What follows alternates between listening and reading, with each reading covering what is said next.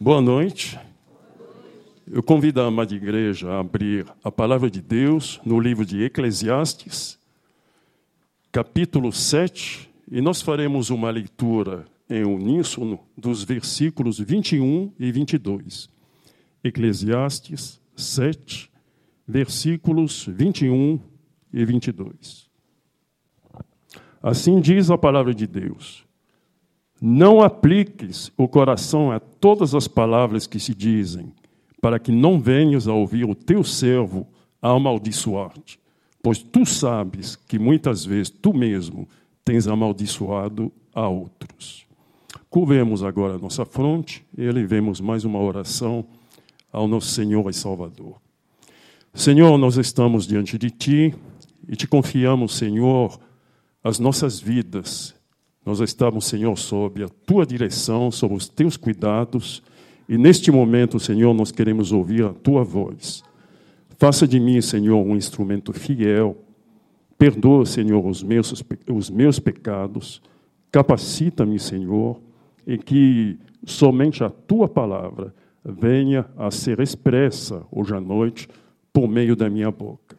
Tudo isso nós colocamos diante de Ti, na segurança de que a vontade do Senhor em tudo se cumprirá. Em nome do Teu Santo Filho Jesus. Amém. Nós temos aqui no livro de Eclesiastes uma série de reflexões eh, que foram colocados eh, pelo próprio rei Salomão. E nós temos aqui uma série de reflexões que, na realidade, podem ser contrastadas né? Nós temos aqui exemplos de sabedoria humana e nós temos, no final, uma grande afirmação da sabedoria de Deus. É como se o pregador estivesse o tempo todo contrapondo a sabedoria de Deus à sabedoria dos homens. E nós temos aqui um, uma reflexão de cunho bem prático que diz respeito, na realidade, tanto a crentes como a não crentes. Nós temos um espelho aqui, nós temos uma situação que reflete a situação trágica da humanidade. Né? E quando nós lemos esse trecho, não podemos deixar de nos envergonhar por aquilo que somos e por aquilo que fazemos, embora sejamos crentes, mas ainda, é, às vezes, sujeitos às sequelas do pecado e sujeitos também a tropeçar algumas vezes, e em trair a vontade de Deus, nos afastar da vontade de Deus. Então, nós temos aqui uma reflexão que nos desafia hoje à noite e sobre, sobre a qual, a cujo respeito, eu quero tecer algumas, algumas reflexões. Em primeiro lugar, é, há uma expressão que nos chama a atenção. Não apliques o teu coração. Não apliques o coração.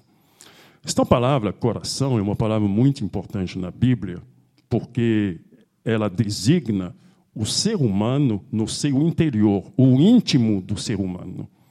Então, dizer não aplicas o coração significa, na realidade, não aplica o teu ser, não aplica a tua pessoa, não aplica o teu entendimento, a tua vontade, a tua razão, os teus afetos a determinado problema. Então, nós temos aqui uma é, exortação num sentido da gente não se envolver de corpo e alma com determinado problema. Esse problema que é apresentado aqui é um problema muito sério, porque ele lida com a palavra. Logo mais nós vamos é, tocar nesse assunto. Mas antes eu gostaria também de insistir um pouco mais na palavra coração. Coração é algo que é central no ser humano, porque determina os nossos comportamentos, as nossas falas, os nossos pensamentos e as nossas ações. Tudo provém do coração. O Senhor Jesus, em Mateus 15, 19, assim diz: Porque do coração procedem maus desígnios, homicídios, adultérios, prostituição, furtos, falsos testemunhos, blasfêmias. Em Mateus também, desta vez no capítulo 12, versículo 34, ele, ele diz: Porque a boca fala do que está cheio o coração. E nós vemos aqui um exemplo prático daquilo que a boca é capaz de, de falar, quando de fato o coração não está alinhado com a vontade de Deus. Não apliques o coração a todas as palavras que se dizem. Não apliques o coração. É, mais uma vez, nós temos, eu gostaria de citar apenas dois exemplos aqui de, é, desta, desta expressão. Nós a encontramos, por exemplo, em Daniel. Né? Então me diz: Não temas, Daniel, porque desde o primeiro dia em que aplicaste o teu coração a compreender e a humilhar-te perante o teu Deus, são ouvidas as tuas palavras. E eu vim por causa das tuas palavras. Então, nós vemos aqui um caso, é, um caso típico, em se tratando de Daniel, do coração dele sendo aplicado a compreender e a humilhar-se perante Deus. Ou seja, uma aplicação positiva, diferentemente da aplicação negativa que o texto aqui nos apresenta. Ainda no livro de Eclesiastes, que nós estamos vendo neste momento, há uma citação também eh, no capítulo 1, eh, versículo 12, que assim diz: Eu, pregador, fui rei sobre Israel em Jerusalém, e apliquei o meu coração a esquadrinhar e a informar-me com sabedoria de tudo quanto sucede debaixo do céu. Esta enfadonha ocupação deu Deus aos filhos dos homens para nela os exercitar. E é exatamente o que o pregador aqui também está fazendo. Ele está aplicando o coração dele a esquadrinhar, né, a é, informar-se com sabedoria de tudo quanto é, sucede debaixo do céu. E aquilo que ele está observando aqui não é algo do qual nós possamos é, nos orgulhar. E é algo que, inclusive, tem tudo a ver com a palavra. Isso é particularmente grave, porque Tiago, é, na sua epístola, coloca que nós é, somos gerados pela palavra da verdade. Em Tiago 1,18, nós temos a seguinte afirmação: Pois, segundo o seu querer, ele nos gerou pela palavra da verdade, para que fôssemos como que primícias das suas criaturas. Significa que alguém que foi gerado pela palavra tem que ter é, um agir, um pensar e um falar devidamente alinhados à vontade de Deus, à palavra de Deus. Inclusive, a palavra dele tem que refletir, tem que espelhar a pureza da palavra de Deus. Né? Palavra aqui diz respeito também não apenas ao falar, mas a tudo aquilo que move o ser humano. No, o mesmo Tiago, no versículo eh, 21, vai dizer: Portanto, despojando-vos de toda impureza e acúmulo de maldade, acolhei com mansidão a palavra em vós implantada, a qual é poderosa para salvar a vossa alma. Quer dizer, uma palavra que salva, e uma palavra que cura, e uma palavra que alinha a nossa vontade com a vontade revelada de Deus e uma palavra que alinha a nossa fala, a nossa palavra com a palavra de Deus que nos gerou, e uma palavra que alinha os nossos pensamentos e as nossas ações à vontade de Deus é, quando Ele nos criou e quando também Ele nos redimiu. Então, nós vemos aqui a gravidade é, de, é, das palavras que aqui são ditas, das palavras que são proferidas, porque são palavras que têm o poder de matar. Né? O próprio Tiago é, vai se referir é, em Tiago 3, versículos 9 e 10, a esses aspectos da palavra. Com ela, bendizemos ao Senhor e Pai. Também com ela, amaldiçoamos os homens feitos à semelhança de Deus. Eu poderia dizer que, na realidade, é, nós temos aqui é, três situações de quebra de mandamentos. E, de acordo com, com Tiago, basta quebrar um mandamento para, na realidade, se tornar culpado de todos eles. Então, aqui nós temos uma superabundância de quebra é, de mandamentos. Em primeiro lugar, nós vemos que é, a situação referida diz respeito a um servo. Né? Um servo, naquela época, era uma pessoa de confiança. Era é, um tipo de embaixador que representava o seu dono o seu patrão, para fazer transações, por exemplo. A gente não deve imaginar somente o servo trabalhando arduamente, mas muitas vezes representando o dono dele, o patrão dele, para fechar negócios, é, para fazer algum tipo de negociação. Então, na realidade, como se o servo estivesse é, representando o próprio é, patrão dele, na ausência dele ou na incapacidade dele é, de fechar determinado ne é, negócio, de estar presente em determinado evento. Ou seja, é a pessoa de confiança por excelência. É a pessoa que conhecia de perto toda a rotina de uma casa. É a pessoa que, inclusive, privava é, de intimidade com a família e que fazia parte da família.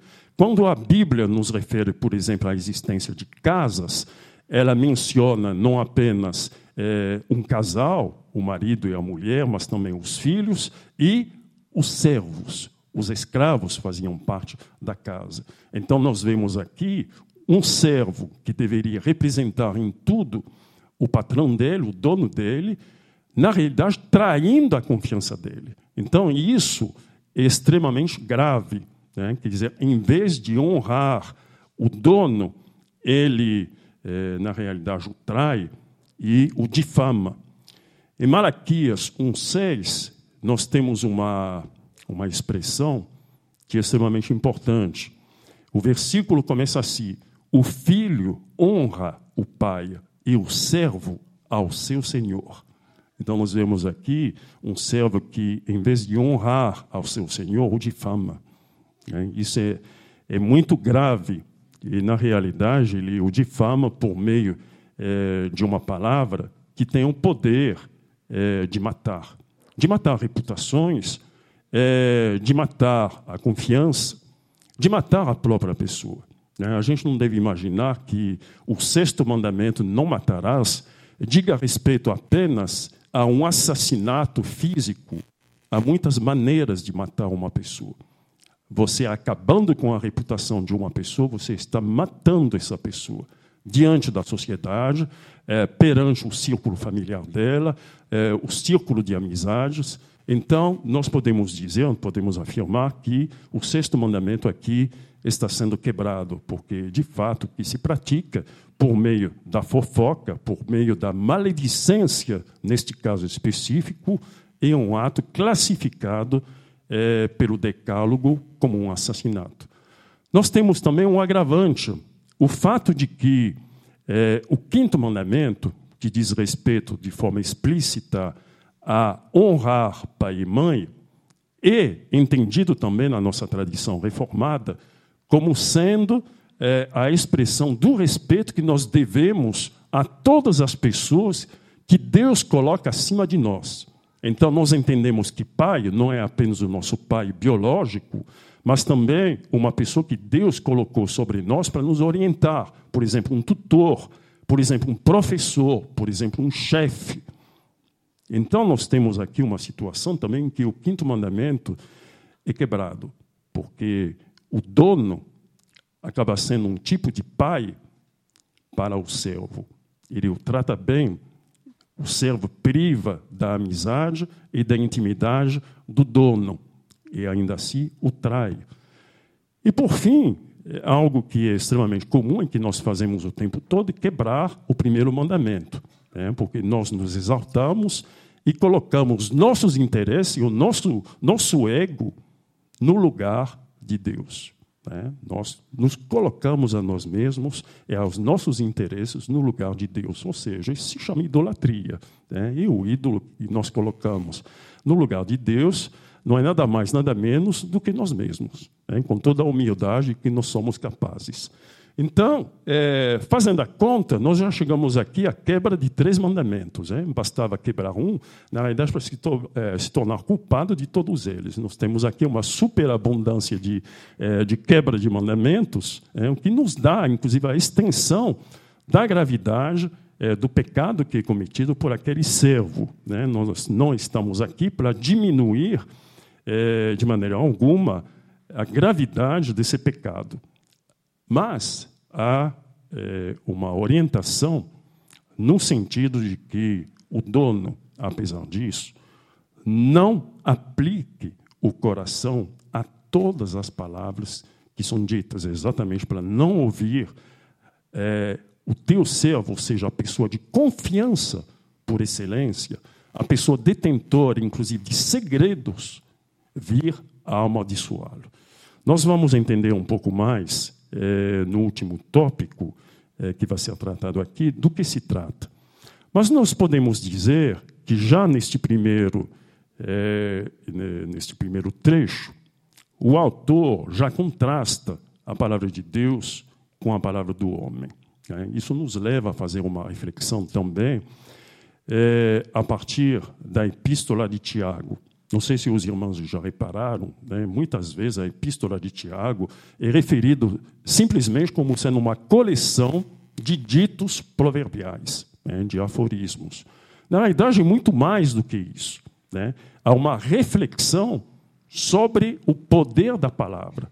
Então, nós temos uma doutrina bíblica sobre o poder da palavra, a palavra que nos gera de maneira sobrenatural, é uma palavra que tem que ser praticada, ou seja, uma palavra ação, é uma palavra que redunda é, num tipo de comportamento diferenciado, que diferencia os crentes dos não crentes, uma palavra que transforma o nosso coração.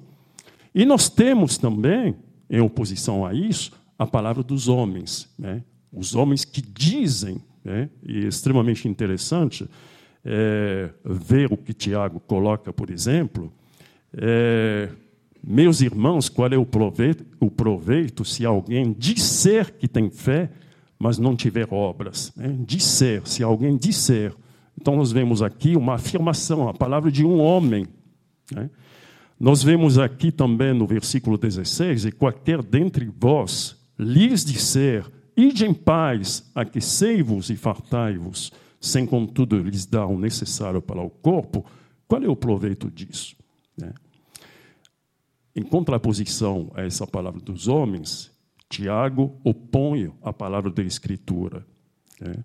E se cumprirá a Escritura, a qual diz, e aí vem toda aquela referência a respeito de Abraão. Ora, Abraão creu em Deus, etc, etc. E isso lhe foi imputado para a justiça.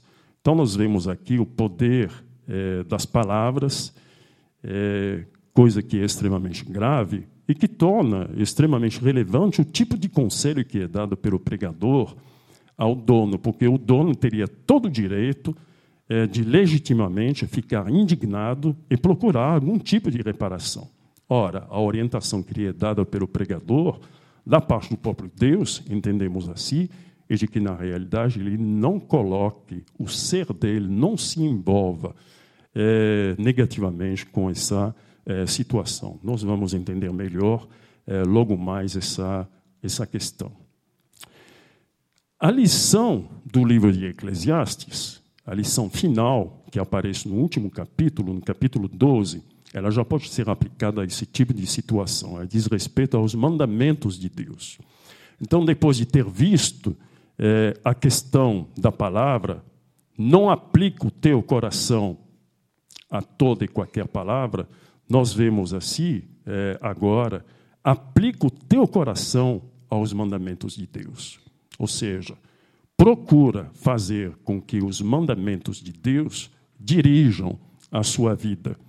A conclusão de Eclesiastes é a seguinte, é, no capítulo 12, versículo 13: De tudo que tem, de tudo que se tem ouvido, a suma é: teme a Deus e guarda os seus mandamentos, porque isto é o dever de todo homem. E nós temos aqui a chave para entender o porquê dessa orientação. A orientação não é temer ao homem, é temer a Deus. Temer a Deus. Porque muitas vezes o que nos leva a reivindicar os nossos direitos, por mais legítimos que sejam, não é o temor a Deus, é o temor ao homem. O que, o que é que a sociedade vai dizer? O que é que a sociedade vai pensar? O que é que os meus amigos vão pensar? O que é que o meu coração vai cogitar a partir desta situação? Ou seja, muitas vezes um pecado, o pecado alheio, e respondido por outro pecado que eu acabo cometendo para responder então ao primeiro pecado que foi cometido. É exatamente o intuito aqui do pregador evitar que a pessoa vítima dessa maledicência incorra também na prática do pecado.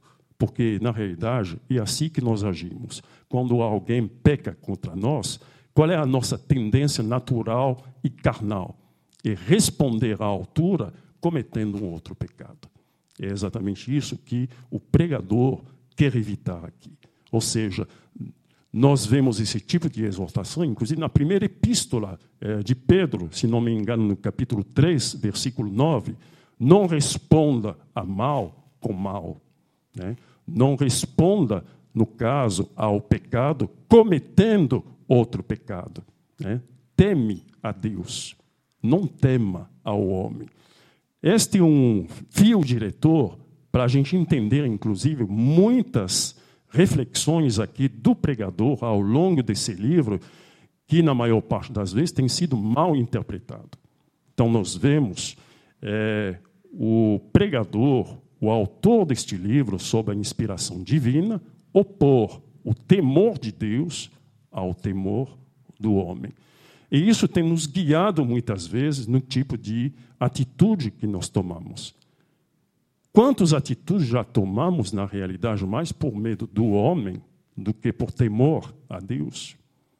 É uma coisa muito prática. Quando somos vítimas de injustiça, como é que revidamos? Como pessoas carnais ou como crentes? Nós somos movidos por quê exatamente? Pelo temor a Deus ou pelo temor ao homem?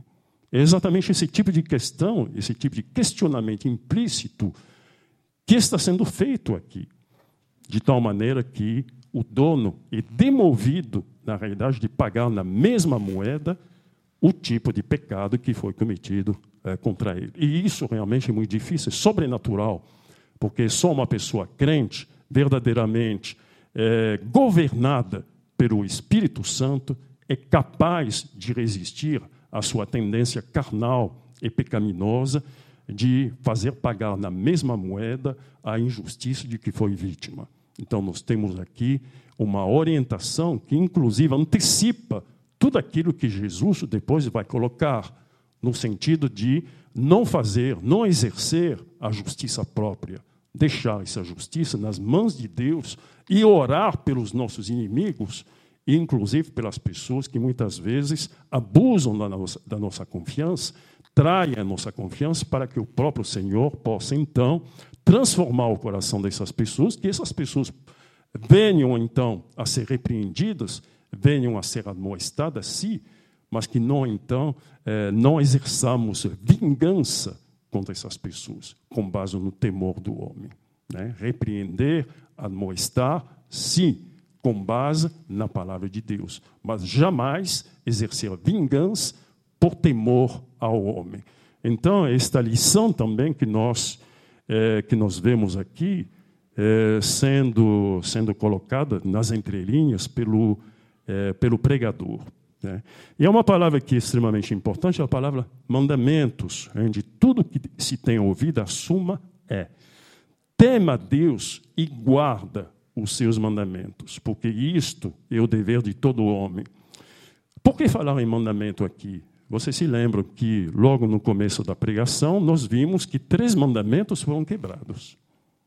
Então, nós vemos que a vontade de Deus, a eterna e boa vontade de Deus, ela foi é, desprezada. Ela foi, na verdade, descumprida. Daí a necessidade de Eclesiastes enfatizar, na parte final do capítulo 12, esse temor a Deus e a guarda dos mandamentos. Nós sabemos que, inclusive, eh, Jesus eh, diz que se vocês me amam, vocês guardarão os meus mandamentos. Em João, é isso que ele diz.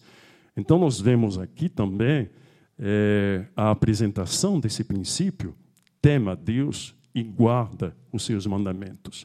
É, muitas vezes, nós percebemos apenas os mandamentos como a expressão de uma lei que nos pune. Eu queria dizer que, embora isso seja verdade para quem não é crente, para quem é crente, o decálogo é um guia para a vida. O decálogo é verdadeiro, na realidade, para todas as pessoas, tanto para crentes como para não crentes, mas a serventia dele é diferente. Para não crentes, as leis funcionam como ameaça, como juízo, mas para quem é crente, essas mesmas leis funcionam como guia, um guia para a vida. Na realidade, o decálogo é a expressão da eterna boa vontade de Deus para com o seu povo. Então, nesse sentido, a lei nos guia, ela nos orienta a fazer determinadas coisas e a nos abster de praticar outras tantas. É por isso que essa insistência aqui nos mandamentos tem tudo a ver é, com muitas situações que são referidas no livro de Eclesiastes que é, dizem respeito precisamente à quebra de mandamentos. A gente viu que em dois versículos aqui é, nós já temos três mandamentos quebrados. Né? No, se a gente fosse fazer, fosse passar em revista, passar revista é, as demais situações colocadas no livro de é, Eclesiastes, a gente chegaria tranquilamente aos dez mandamentos sendo quebrados, na realidade, em série, é, e às vezes mais de um mandamento ao mesmo tempo, é, em função de cada situação então apresentada. Então, nós temos essa, essa situação. Em primeiro lugar, a primeira orientação, a primeira lição a tirar desses dois versículos é: aplica o teu coração à palavra de Deus, não à palavra dos homens. A segunda lição que nós podemos tirar desses mesmos dois versículos é: aplica o teu coração aos mandamentos de Deus. Aos mandamentos de Deus, porque são eles que vão dar direção para a nossa vida. Mas isso também não se esgota, porque nós temos, é, na realidade, um livro aqui que é classificado como literatura de sabedoria. Né? Sabedoria é expressa neste livro, no livro de Jó, no livro de Salmos, então, no livro de Provérbios, né, são os livros que são considerados como fazendo parte dessa é, literatura de sabedoria. E sempre a sabedoria de Deus é contraposta, é contrastada com a sabedoria do homem, com a sabedoria dos homens. Há muitas coisas que são colocadas aqui no livro de Eclesiastes como sendo a retomada, a reprise de, eh, do senso comum. E é por isso que há provérbios que são citados aqui que refletem o senso comum. E muitas vezes o pregador chega à conclusão de que o senso comum não corresponde à verdade expressa por Deus, de que a sabedoria humana, muitas vezes, ela entra em colapso diante da sabedoria de Deus. Então, voltando também à epístola de Tiago, a gente tem que se lembrar que logo no início da, é, daquela epístola, Tiago é, nos exorta é, a pedir sabedoria da parte de Deus. É, exatamente essa sabedoria que é dada de forma liberal, é, liberalmente, para todos aqueles que se achegam a Deus e que a pedem com humildade. Eu gostaria também de citar aqui, já que estamos falando sobre, é, sobre este assunto, o que o apóstolo Paulo é, nos refere em primeira, na primeira carta aos Coríntios. Né? Ele fala exatamente sobre sobre a sabedoria. No primeiro capítulo, a partir do versículo 27, o apóstolo Paulo coloca assim: Pelo contrário, Deus escolheu as coisas loucas do mundo para envergonhar os sábios e escolheu as coisas fracas do mundo para envergonhar os fortes.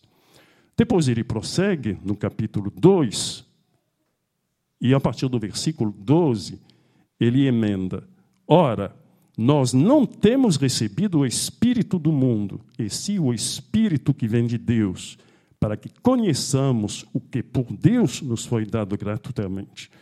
Disto também falamos, não em palavras ensinadas pela sabedoria humana, mas ensinadas pelo Espírito, conferindo coisas espirituais com espirituais. E aí ele termina dizendo: ora, o homem natural não aceita as coisas do Espírito de Deus, porque eles são loucura, e não pode entendê-las, porque elas se discernem espiritualmente. Porém, o homem espiritual julga todas as coisas, mas ele mesmo não é julgado por ninguém. É exatamente sobre essa sabedoria vinda de Deus que é, o livro de Eclesiastes nos fala. Nós estamos hoje numa situação muito mais favorável, inclusive, do que é, os leitores, é, os primeiros leitores do livro de Eclesiastes, porque nós temos a revelação completa. No tempo do pregador, só havia ainda parte do Antigo, do Antigo Testamento. Né? Nem todo o Antigo Testamento ainda estava completo. E o Novo, então, nem se fala. Em Jesus ainda não tinha, não tinha vindo. Então, neste sentido, nós temos a revelação completa e estamos numa situação mais privilegiada do que os primeiros leitores do livro de eh, Eclesiastes para entender todas as implicações da palavra de Deus, não apenas à luz do Antigo Testamento, mas à luz do Novo Testamento. E por isso que nós sabemos que a sabedoria de Deus é possível para nós que somos crentes, exatamente porque o Espírito Santo fez morada em nós.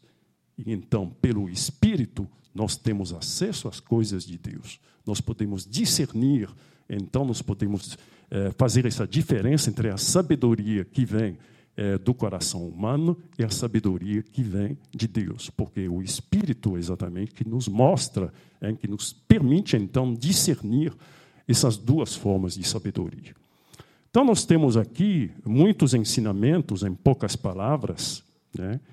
e é, a lição que nós podemos tirar é, disso tudo é que é, a sabedoria ela é fundamental é, para o crente, não apenas é, atentar, aplicar o nosso coração à palavra de Deus, não apenas aplicar o nosso coração aos mandamentos de Deus, mas aplicar o nosso coração à sabedoria de Deus. Exatamente ter esse temor de Deus e não o temor é, do homem. Eu gostaria é, também, neste particular, é, de fazer algumas aplicações práticas é, de tal maneira que nós possamos entender qual seria o resultado prático de uma atitude sábia por parte de um crente. Nós temos várias orientações na Bíblia eh, falando exatamente sobre isso. É, a gente não deve esquecer que o trecho que acabou de ser lido, ele se insere, ele faz parte de um é, parágrafo intitulado A moderação em tudo é boa. Essa parte ela não faz parte da Bíblia, né? ela não faz parte do texto inspirado, ela foi colocado é, na realidade pelo editor da Bíblia, mas corresponde exatamente ao conteúdo desse parágrafo. A moderação em tudo é boa. E a sabedoria de Deus nos ensina precisamente essa moderação. Nós vemos é, o é, apóstolo Paulo, em Romanos, nos dando a seguinte orientação, as seguintes orientações. Porque pela graça que me foi dada, digo a cada um dentre vós que não pense de si mesmo além do que convém. Antes, pense com moderação, segundo a medida da fé que Deus repartiu a cada um. Isso se encontra em Romanos 3, e nós podemos ver isso também em Romanos eh, 12, versículo 10. Amai-vos cordialmente uns aos outros com amor fraternal, preferindo-vos em honra uns aos outros. Filipenses também, 2, versículos 3 e 4, que declara: Nada façais por partidarismo ou vanglória, mas por humildade considerando cada um os outros superiores a si mesmo. E vemos também, numa série de outros versículos ainda, pinçadas, é, pinçados da, das epístolas de Paulo, é, algumas orientações também bem práticas. Em 1 aos Coríntios 6, 19, Acaso não sabeis que vosso corpo é santuário do Espírito Santo, que está em vós, o qual tendes da parte de Deus, e que não sois de vós mesmos? É extremamente importante isso. Nós não somos de nós mesmos. Nós temos um dono. Inclusive, essa palavra é dita, é proferida também é, para um dono. O dono também tem dono. Esse dono tem nome, ele se chama Jesus. E é a Ele que nós devemos adoração, e a nenhum outro. É, segundo aos Coríntios 5,15, vai repisar também no mesmo tema. E ele morreu por todos, para que os que vivem não vivam mais para si mesmos, mas para aquele que por eles morreu e ressuscitou. Então, tem uma linha de conduta do crente nos desafios do dia a dia nas tribulações do dia a dia. Nós não estamos, é, não somos entregues a nós mesmos, nós temos dono. Isso significa que nós temos que prestar contas das nossas ações, dos nossos pensamentos e das nossas falas a esse dono que é Jesus. Nós não podemos agir, pensar e falar de qualquer maneira. Isso nos diferencia das outras pessoas. E isso também tem que ser lembrado por esse dono que tem que ter o temor a Deus, não o temor ao homem. Não responder com base no fígado, mas responder, na realidade, com base num coração transformado pela palavra de Deus. Exatamente para poder responder às palavras maldosas do servo dele. Há uma maneira certa de corrigir o pecado. Assim também como muitas vezes há maneiras erradas de corrigir o pecado, que nada mais são, na realidade, do que outro pecado. Infelizmente, meus irmãos, nós que somos, que somos crentes, muitas vezes nós respondemos a um pecado cometendo outro pecado. Né? Nós não corrigimos, não repreendemos, não admoestamos, nós simplesmente damos vazão à nossa ira, cometendo, respondendo com um pecado, respondendo com um mal a um mal que foi praticado por nós. E é isso que é, o pregador, é isso que o pregador quer, é, quer evitar. Eu não poderia é, terminar esta pregação sem chegar ao ponto mais importante, que Cristo e a sabedoria de Deus. Né? Na realidade, todo e qualquer texto aponta para Cristo. Né? Nós vemos que toda a Bíblia, e isso foi é, muito bem proclamado pelos reformadores a partir do século XVI, que resgataram essa doutrina. Na realidade, a Bíblia toda é uma carta que nos fala de Cristo. Cristo é anunciado. E nós vemos aqui Cristo sendo definido como a sabedoria de Deus. Em 1 Coríntios 1, versículos 18 é, a 25, particularmente no versículo 24, a palavra de Deus nos informa mas para os que foram chamados, tanto judeus como gregos, pregamos a Cristo, poder de Deus e sabedoria de Deus. E mais uma vez, é, o apóstolo Paulo retoma o argumento que ele já utilizou em outras epístolas, porque a loucura de Deus é mais sábia do que os homens, e a fraqueza de Deus é mais forte do que os homens. Mais uma vez, o apóstolo Paulo fazendo essa diferença, fazendo esse, estabelecendo esse contraste entre a sabedoria de Deus e a sabedoria dos homens, movida por um coração é, pecaminoso. Também, em outra epístola, em Colossenses 2, é, versículos 2 e 3, é, o apóstolo Paulo coloca: é, para compreenderem plenamente o mistério de Deus, Cristo, em quem todos os tesouros da sabedoria, do conhecimento estão ocultos. Então, na realidade, a sabedoria de Deus, ela tem nome. Não é apenas um princípio abstrato, é um princípio vivo, é uma pessoa que se chama Jesus. Jesus é o compêndio da sabedoria de Deus.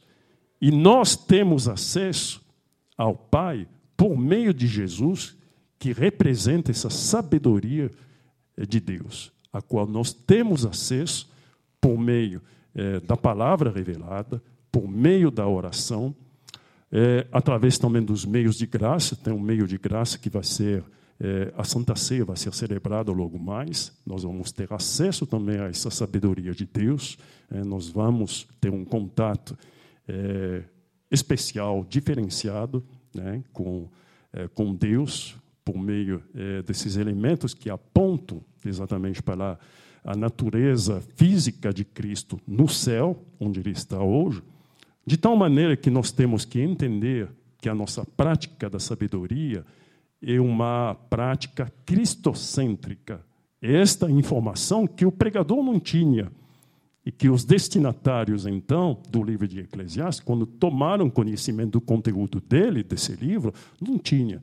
Por isso que eu disse há minutos atrás que nós estamos numa situação mais privilegiada do que os leitores do livro de Eclesiastes, porque nós temos a totalidade da revelação. E nós entendemos que quando se fala em sabedoria, na verdade a Bíblia está falando do próprio Jesus. Jesus que morreu por nós, vertendo o sangue dele na cruz, que tomou sobre si a culpa pelos nossos pecados, que morreu, mas que ressuscitou. Que ressuscitou é o Cristo vivo que é, nos guia, que nos guia no dia a dia, em tudo aquilo que pensamos, que falamos e que fazemos. Esse desafio realmente que eu trago para nós, um desafio prático, não apenas para esta noite, não apenas para esta semana, mas para toda a nossa vida. Relembrando os pontos que foram destacados aqui, as lições que foram extraídos é, destes é, dois versículos, aplica o teu coração à palavra de Deus. Segunda lição, aplica o teu coração aos mandamentos de Deus. E terceiro, por fim, mais importante, aplica o teu coração à sabedoria de Deus, que é o próprio Jesus. Que isso possa ser realmente a nossa conduta daqui para frente, que possamos realmente tirar um benefício prático é, desta explanação e que possamos também, à semelhança desse dono, sermos orientados é, pelo próprio Deus a agir de maneira cristã quando nós somos é, confrontados é, por uma tribulação, por uma injustiça, quando somos vítimas de injustiça, que não respondamos então com base num coração descrente, mas com base num coração que já foi renovado, que já foi vivificado pelo poder da palavra, da palavra com P maiúsculo, que é o próprio Jesus. Amém?